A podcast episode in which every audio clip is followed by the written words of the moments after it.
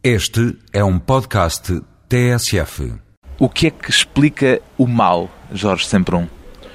El mal se explica porque el hombre es un ser libre y la libertad del hombre es para el bien y para el mal. O sea que o el hombre no es libre y no hay mal, o es libre y puede haber mal.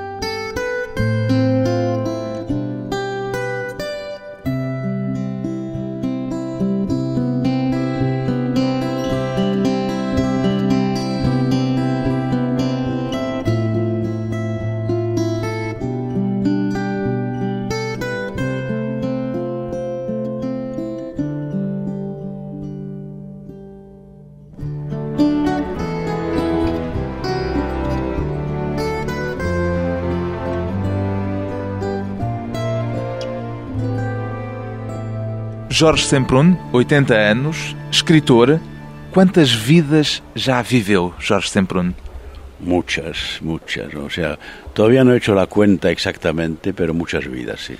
Já chegou mesmo a dizer, a certa altura, que a sua vida dá para mais romances do que aqueles que pode escrever, por falta de tempo ou por falta de vontade? Por falta de tiempo y por falta de ganas, ¿no? Por falta de voluntad, porque no voy a estar todo el tiempo hablando de mi propia vida. No soy tan egocéntrico, tan narcisista como eso.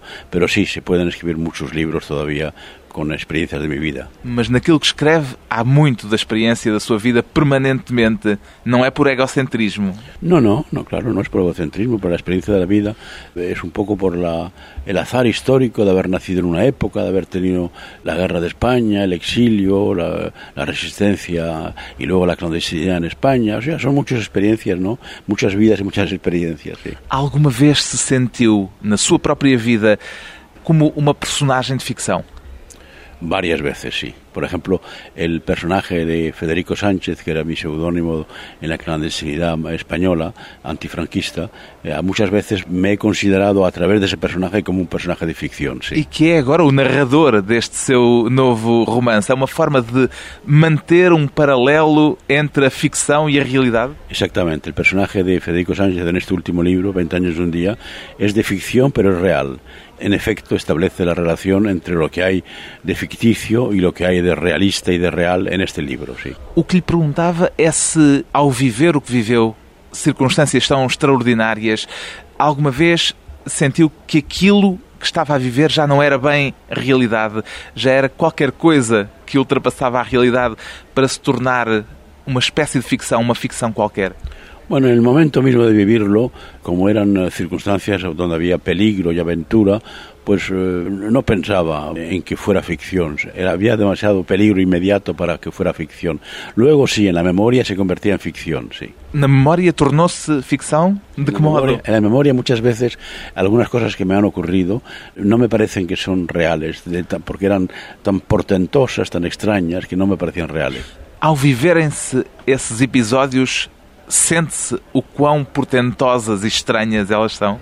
No, por ejemplo, que episodios de la clandestinidad, la casualidad, por ejemplo, cuando vuelvo a hacer de ministro de la Cultura con Felipe González y que el piso, el apartamento, la casa que me da el gobierno está exactamente situada enfrente de la casa de la infancia.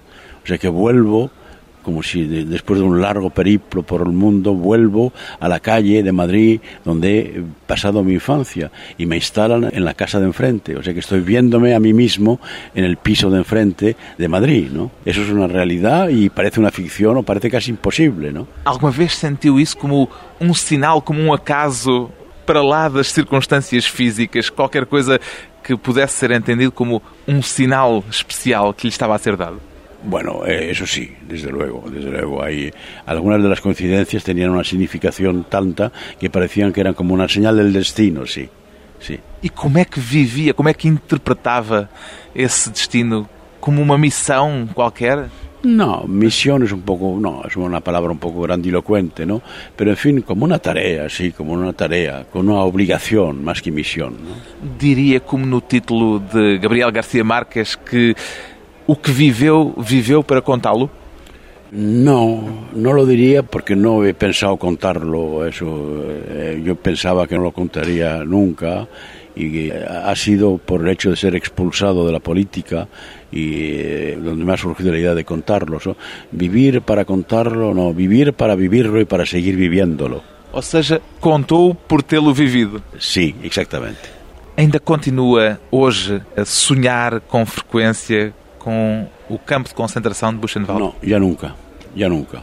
Durante años he soñado, pero en forma de pesadilla, luego en forma de sueño no pesadilla, pero ya no, ya no sueño, ya estoy eh, más allá de, del recuerdo y del sueño y de la pesadilla. Libertou-se?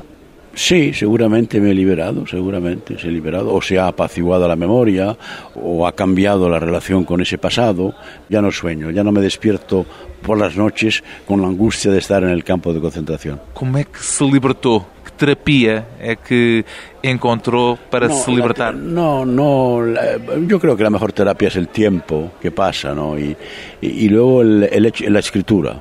La escritura, o sea, el, el haber relatado y el haber puesto por escrito esa experiencia, ayuda también a, a apaciguar la memoria. O sea que la mejor terapia es el tiempo y la escritura. Qual é hoje a memória mais recorrente que tem dessa experiência? Depende de los momentos. No, no puedo decir, no puedo privilegiar tal o cual momento, ¿no? Eh, En cualquier momento de mi vida puede surgir, eh, pero ya de forma tranquila, apaciguada, puede surgir algún recuerdo de aquella época. Já contou centenas, talvez milhares de vezes essa sua experiência de deportado. Ainda a sente como sua ou por vezes já se sente a contar uma história na terceira pessoa, a história de um protagonista que lhe é estranho? Sí, en efecto, sí, eso es, eso es posible, sí. Há um efeito de distanciamento já. El efecto de distanciamiento, incluso la, la, mirada sobre ese pasado que cambia, eh, el hecho de que la angustia ha desaparecido, todo eso permite en efecto identificarse con aquella experiencia, pero como si fuera la experiencia de otra persona. Sí. Há uns tempos dizia que escreve porque ainda espera pelo momento em que poderá sentir-se completamente livre daquilo que viveu, para assim poder contar histórias nas quais as suas personagens não tenham sido deportadas ou não tenham tido família de deportados. Neste seu novo livro, neste seu romance, nunca se fala de Buchenwald. 20 anos e um dia já é o resultado dessa libertação que procura? En parte sí, en parte es eso, y en parte porque aquella experiencia, aquel recuerdo, aquella memoria, no podía yo expresarla en Madrid en aquella época porque no convenía por razones de clandestinidad, no era posible recordar públicamente. Nadie tenía que saber que yo había sido deportado. O sea que había como una propia censura, una especie de censura de mi propio pasado en las conversaciones con los amigos con los camaradas. O sea que por eso, en parte por eso está fuera del libro esa experiencia, sí. O que é que é mais presente e mais forte na sua memória? Buchenwald ou a clandestinidade comunista? Son las dos experiencias importantes de la memoria, las dos más importantes. Hay otras, naturalmente, que tienen interés, pero las más fuertes, las que más eh, organizan la memoria y las que cristalizan son la experiencia de los campos y la experiencia de la clandestinidad. Qual das duas é que é a central? Si hubiera que hacer realmente decidir, o sea, una u otra, si no puedo decir que son las dos centrales, la central es la experiencia de los campos. Neste livro, lida com os fantasmas da Guerra Civil de Espanha. São fantasmas que também ainda o atormentam de alguma forma? No, no, porque son eh, fantasmas más eh, alejados de mi propia experiencia. Yo la guerra civil tenía 11 años, 12 años, porque no he participado en ella, ¿verdad? Pero es la memoria indirecta de los relatos, de las experiencias de otros, ¿no? Y por consiguiente, ese peso es diferente, es menos personal, es menos íntimo que el peso de la deportación o de la clandestinidad. Já houve quem escrevesse que este é um romance sobre a autodestruição dos vencedores. É também assim que o encara? Bueno, eh, no sé si autodestrucción, pero sí es uno de los temas del libro, es el tema de la época del 56, el tema de del agotamiento, más que la autodestrucción, el agotamiento de los ideales de los vencedores, el agotamiento de, de los ideales, entre comillas, de la cruzada, ¿no? En el año 56 es cuando irrumpe en la vida social, universitaria, intelectual española, una nueva generación que ya no se determina en función de la guerra civil, sino en función de otras cosas, ¿no? Y ese es el momento en que se agota o se autodestruye, si se quiere decir así, el pensamiento y la, y la ideología de los vencedores. O narrador é Federico Sanches. Federico Sanches era o seu pseudónimo no período em que foi dirigente clandestino do Partido Comunista Espanhol. O que é que há de memória pessoal neste romance? É essencialmente memória personal. Mais que ficção. É muito difícil. Incluso para mim, é muito difícil eh, distinguir Eh, porque se mezclan tanto. Para si, ficção e realidade são duas faces da mesma moeda? Exactamente, exactamente. Son dos caras de la misma moneda.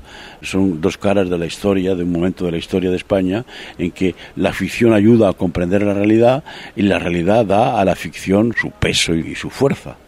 Mistura tão frequentemente os factos e a ficção porque a ficção é mais eloquente do que a realidade ou porque nos factos há sempre qualquer coisa de ficção à mistura?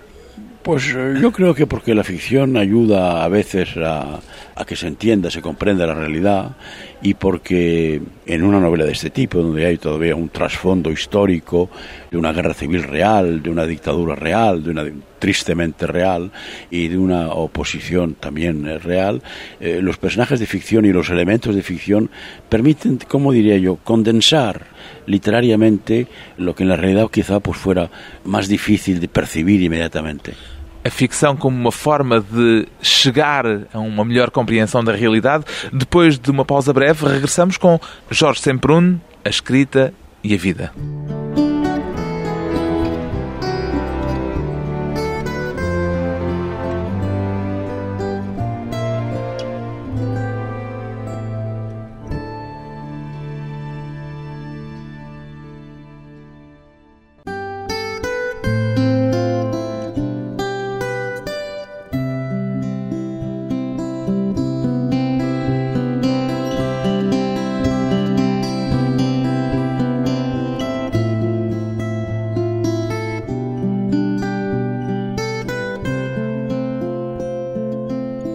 Convidado hoje para a conversa pessoal e transmissível um escritor nascido em Espanha que tem escrito em francês a maior parte dos livros que publicou. Sente-se um escritor espanhol ou um escritor francês, Jorge Sembrun? Bueno, si hacemos un, un análisis cuantitativo... É francês. Es, es francés. He escrito más libros en francés que en español. Si hacemos un análisis más profundo, pues... Eh, español, creo yo, porque vamos, los temas, la forma de abordar la vida, algunas obsesiones, algunos tópicos de mi literatura tienen un origen español muy determinado, muy claro. Nomeadamente tópicos de qué naturaleza, como por ejemplo... Como por ejemplo la obsesión por ciertos paisajes, por cierta pintura, por cierto estilo de vida, una cierta ironía, etcétera. Yo creo, estoy casi estoy convencido, a lo mejor me equivoco, que tiene un origen más hispánico que francés. Então, o que é que o tem levado a escrever mais em francês do que em castelhano? Bueno, es un motivo puramente histórico, es que yo vivo en Francia del exilio, eh, tengo la experiencia de estudiante de filosofía en Francia, hago la resistencia contra los alemanes en Francia, y entonces es casi espontáneamente eh, he conquistado y me he apropiado esa lengua francesa, que es una lengua muy hermosa también, pues escribo en francés, ¿no? Es, es un poco el, el hecho de, el hecho histórico. Cuando escribo en español es porque vuelvo a España clandestinamente luego, etcétera, ¿no? O sea que hay ese va y ven entre los dos países, entre las dos lenguas, ¿no? ¿Sientes un hombre con dupla nacionalidad, con dupla personalidad literaria? Sí, nacionalidad no, solo tengo nacionalidad española, ¿no? Nunca cambié de nacionalidad, pero sí, literariamente sí tengo la doble nacionalidad y seguiré teniéndola, ¿no? Normalmente eh, não gosta de escolher quando lhe perguntam se se sente mais francês ou mais espanhol, diz que ambas as coisas. Sí, ambas as coisas, sí, son las dos cosas, porque soy eh, totalmente bilingüe, o sea que es para mí tan difícil o tan fácil, depende de los casos, escribir en uno o en otro idioma, y depende del momento y del tema y del libro, porque en qué idioma voy a escribir. Prefere, antes de mais, identificar-se como europeu, em vez de ter de escolher uma nacionalidade? Bueno, hoy sí se podría decir europeo, sí. Sí, europeo es una buena definición precisa y concreta, porque en efecto, al ser a la vez español y francés, y, y bueno, y también un poco alemán, ¿no? Porque tengo mucha experiencia y muchos conocimientos en Alemania y mucha relación con Alemania, ¿no? Pues nada, me parece que sí, europeo es una buena definición, sí. O que é que faz essa identidade europeia hoje? La identidad europea hoy es, eh, aunque parezca contradictorio, su diversidad. Desde el punto de vista cultural, Europa es una identidad porque es diversa, porque es varios idiomas, varias culturas, varias experiencias. El núcleo central de esa identidad es no es cultural, es político.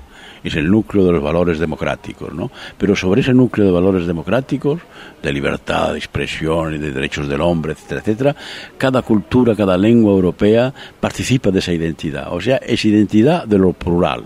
Li uma vez uma frase sua em que dizia que não se sente francês, não se sente espanhol, nem sequer se sente um verdadeiro escritor, que a sua verdadeira identidade, no fundo, é de deportado. É esse o episódio fundador da sua personalidade? Sí, yo recuerdo haber dicho eso, sí. Bueno, eso claro es un poco arbitrario, porque claro, la identidad siempre es diversa y compleja, pero si hubiera que elegir y decidir, bueno, ¿qué es lo fundamental? Y yo creo que la experiencia del deportado, es una experiencia europea, una experiencia de libertad, de, lucha por la libertad, sí, por eso uno está deportado porque ha luchado por la libertad. El que no luchaba, pues no era deportado, que se vivía en su casa tranquilamente, ¿verdad?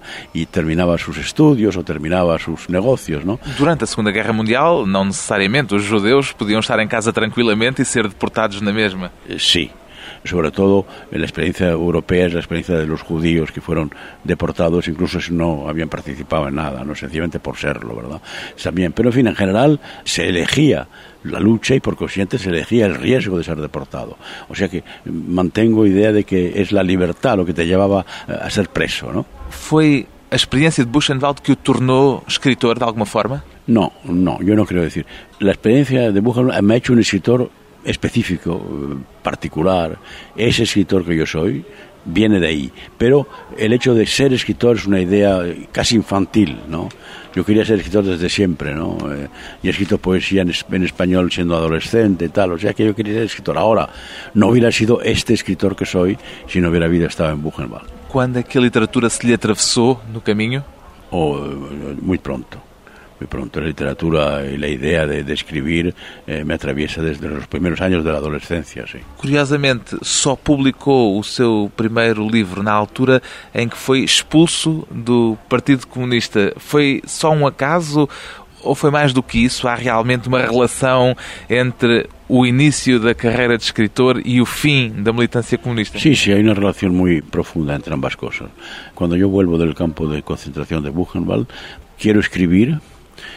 y no consigo escribir porque todavía estaba demasiado reciente esa memoria de la muerte. Y era, decido olvidarme de la escritura, voy a la política, a la clandestinidad en España, da igual. Y cuando se termina para mí la ilusión política y soy expulsado del partido, vuelve la posibilidad de escribir. Así hay una relación muy íntima, ¿no? La escritura como terapia y la política como terapia. De, las dos son dos formas de terapia que he elegido para olvidar ciertas cosas y rememorar otras. Si no sido expulso, como fue nessa altura do Partido Comunista, ter-se afastado también por esa altura? Yo creo que sí. Yo creo que la expulsión en gran parte fue, vamos a decir, deseada. O sea, yo voy a haberme mantenido en el partido al no provocar una discusión y al no mantener unas posiciones que yo sabía que conducirían inevitablemente a la expulsión. ¿O qué es que dio origen a esa expulsión? Bueno, es muy difícil resumirlas. Yo diría que había dos temas fundamentales. Uno que era eh, la crítica de lo que se, ha llamado estalinismo, de la relación del partido español con la Unión Soviética, que yo quería que había que transformar totalmente. Y la segunda es que yo estaba convencido de que el análisis que hacía el Partido Comunista de la situación en España no era correcto. Y esos dos fueron los temas de la discusión. Bueno, luego, bastante más tarde, las tesis que habíamos defendido, los que fuimos expulsados, Fernando Claudín y yo y algunos más, eh, fueron las que adoptó el Partido Comunista en aquella breve temporada del eurocomunismo, ¿no? O sea que objetivamente hicieron mal lo que nosotros proponíamos que se hiciera bien antes, ¿no? Retrospectivamente, que relação é que tem hoje com a utopia comunista de que foi um dos participantes empenhados? Bueno, hoy tengo una relación eh, totalmente crítica y negativa, o sea, Estoy convencido de que el fracaso del comunismo es irremediable, que es para siempre. Estoy convencido eh, de que los métodos elegidos por el comunismo en el siglo XX no son los métodos eh, correctos para transformar la sociedad. Ahora, el hecho de que ese fracaso sea tan, tan evidente no significa que la sociedad que ahora vivimos sea una sociedad justa, igualitaria, etcétera, ¿no? Eh, que hay que seguir luchando por cambiarla. ¿Cómo explica a si propio hoy o seu período de militância foi um equívoco, foi um erro, foi um fruto daquela época?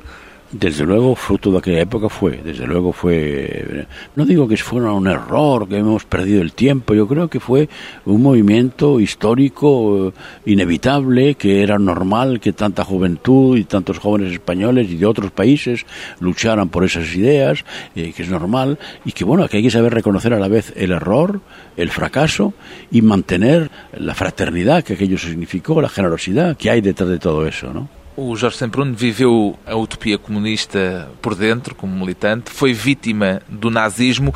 Há quem compare estes dois regimes. Vê algum paralelismo?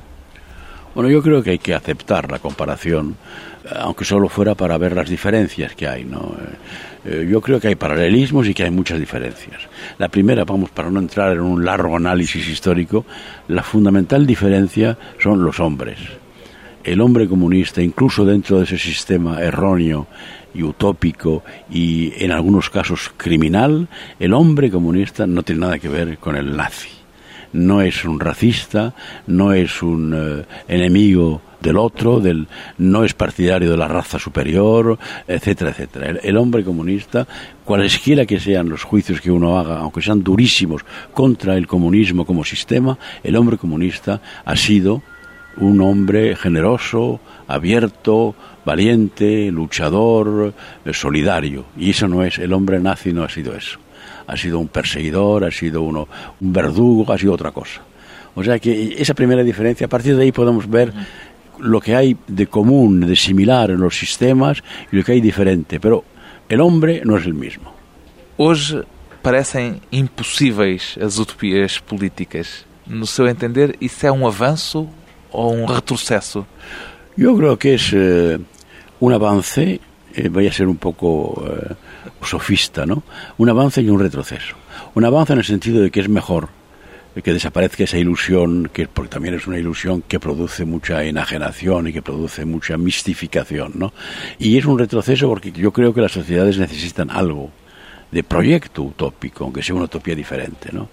Eh, o sea que hoy el desinterés por la política en general y por la política de cambios en particular me parece un retroceso.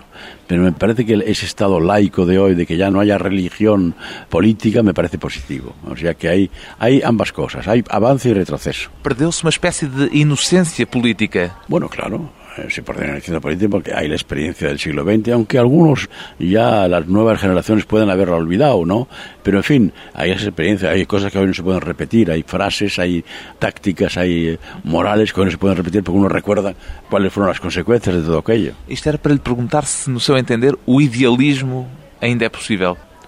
Mira, yo, una vez eh, en una película, un guion, en unos diálogos de cine, eh, haciendo hablar a dos eh, excomunistas, antiguos comunistas, uno de ellos decía, y yo estoy convencido de que decía la verdad, decía ese personaje lo que yo pensaba, claro, yo he escrito su texto, ¿no? Pero en fin, yo quiero reproducir eso. Decía, hemos perdido nuestras certidumbres, pero no nuestras ilusiones.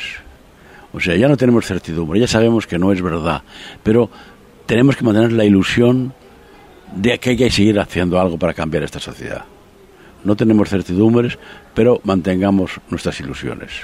As ilusões de tentar continuar a mudar, apesar da perda das certezas. Depois de mais um curto intervalo, voltamos com Jorge Semprún e a experiência que o fez quem é em Buchenwald.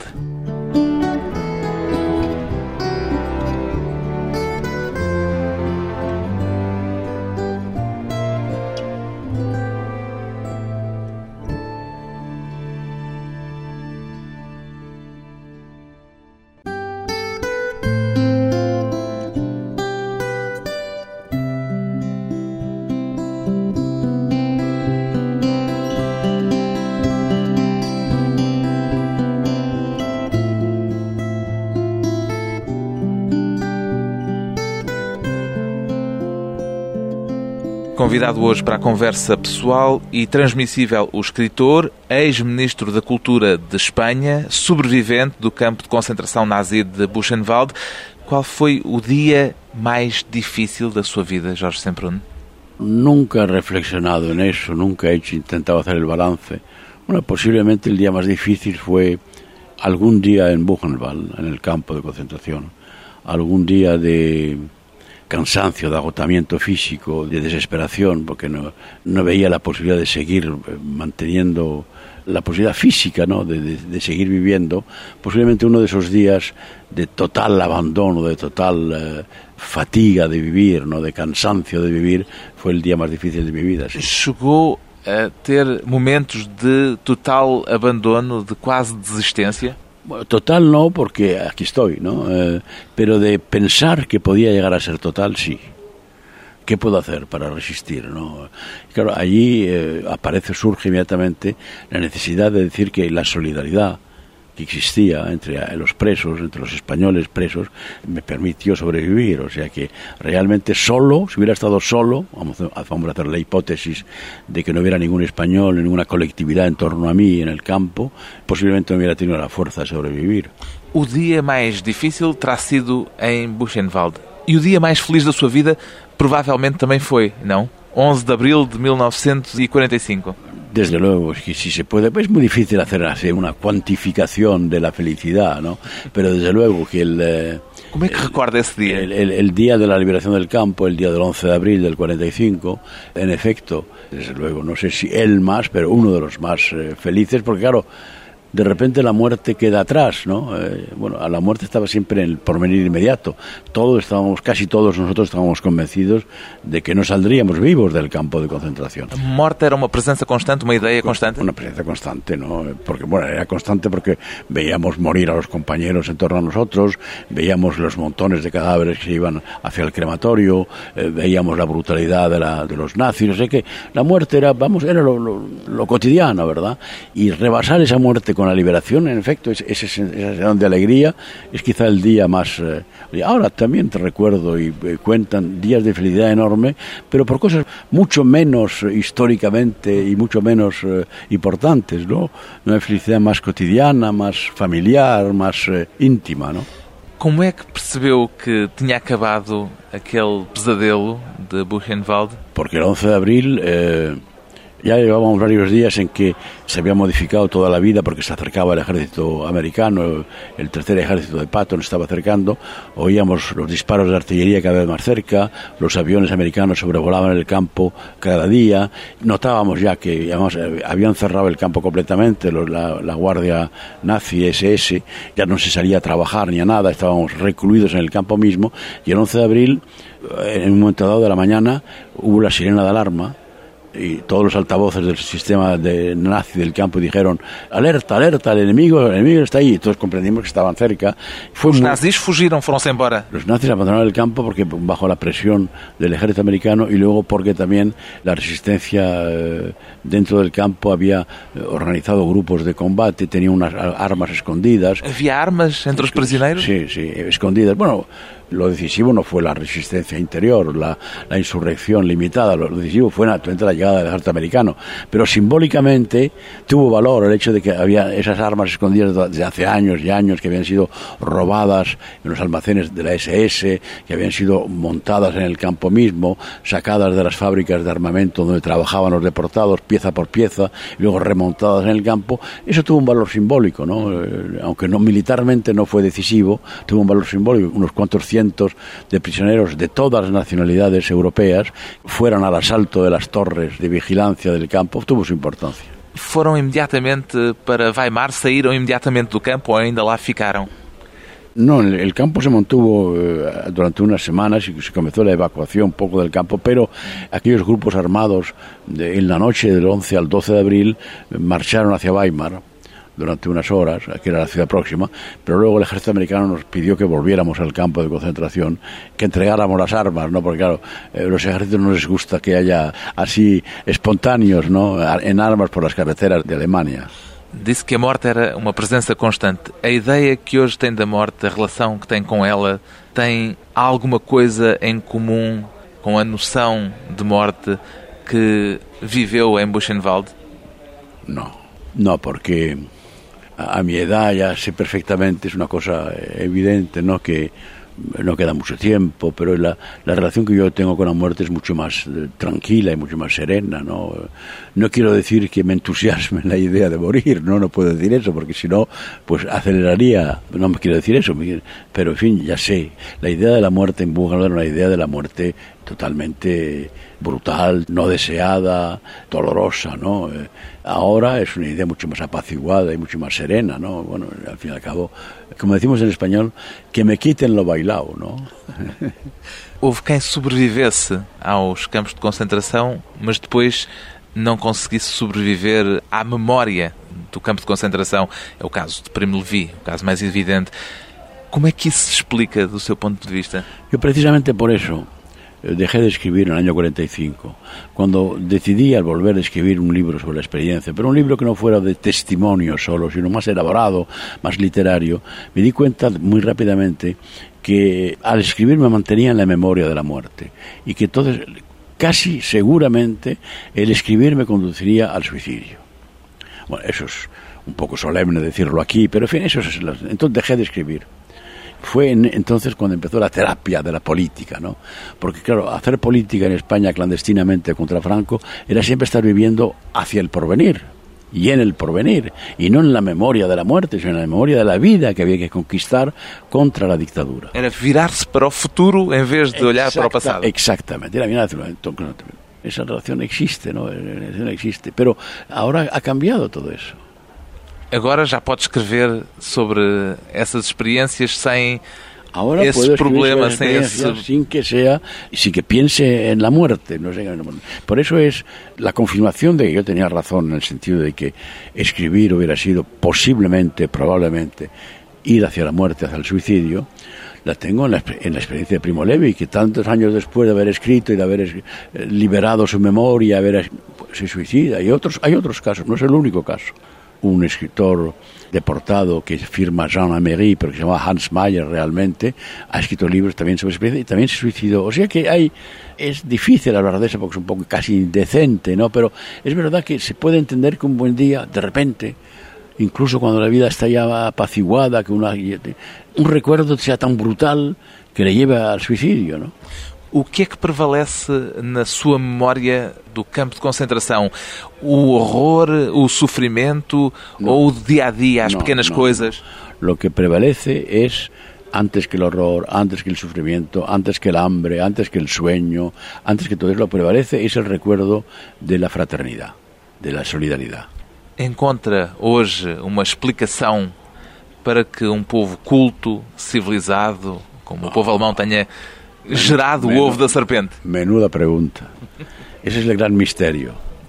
Ese es el gran misterio. Cómo un pueblo civilizado, culto en efecto, como el pueblo alemán, con una experiencia de luchas democráticas, con una experiencia en que además a finales del siglo XIX parecía que la fusión entre la cultura alemana y la cultura judía estaba casi lograda. La mayor parte de los escritores de la inteligencia judía era alemana o de expresión alemana. Enumeremos nombres importantes de los años 30 en Europa.